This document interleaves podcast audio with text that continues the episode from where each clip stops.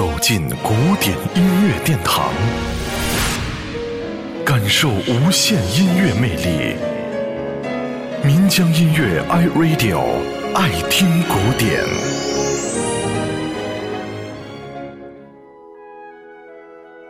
肖邦是浪漫乐派的著名作曲家和钢琴家，被誉为钢琴诗人。